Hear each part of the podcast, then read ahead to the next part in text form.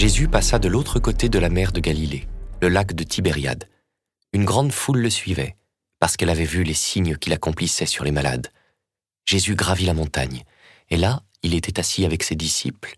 Or, la Pâque, la fête des Juifs, était proche. Jésus leva les yeux et vit qu'une foule nombreuse venait à lui.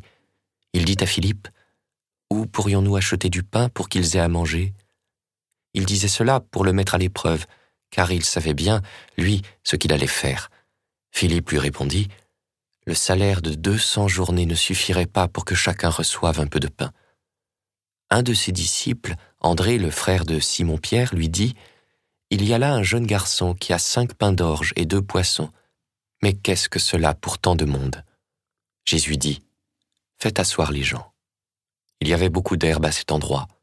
Ils s'assirent donc, au nombre d'environ cinq mille hommes. Alors Jésus prit les pains, et après avoir rendu grâce, il les distribua aux convives. Il leur donna aussi du poisson, autant qu'ils en voulaient. Quand ils eurent mangé à leur faim, il dit à ses disciples, Rassemblez les morceaux en surplus, pour que rien ne se perde. Ils les rassemblèrent, et ils remplirent douze paniers avec les morceaux des cinq pains d'orge restés en surplus pour ceux qui prenaient cette nourriture.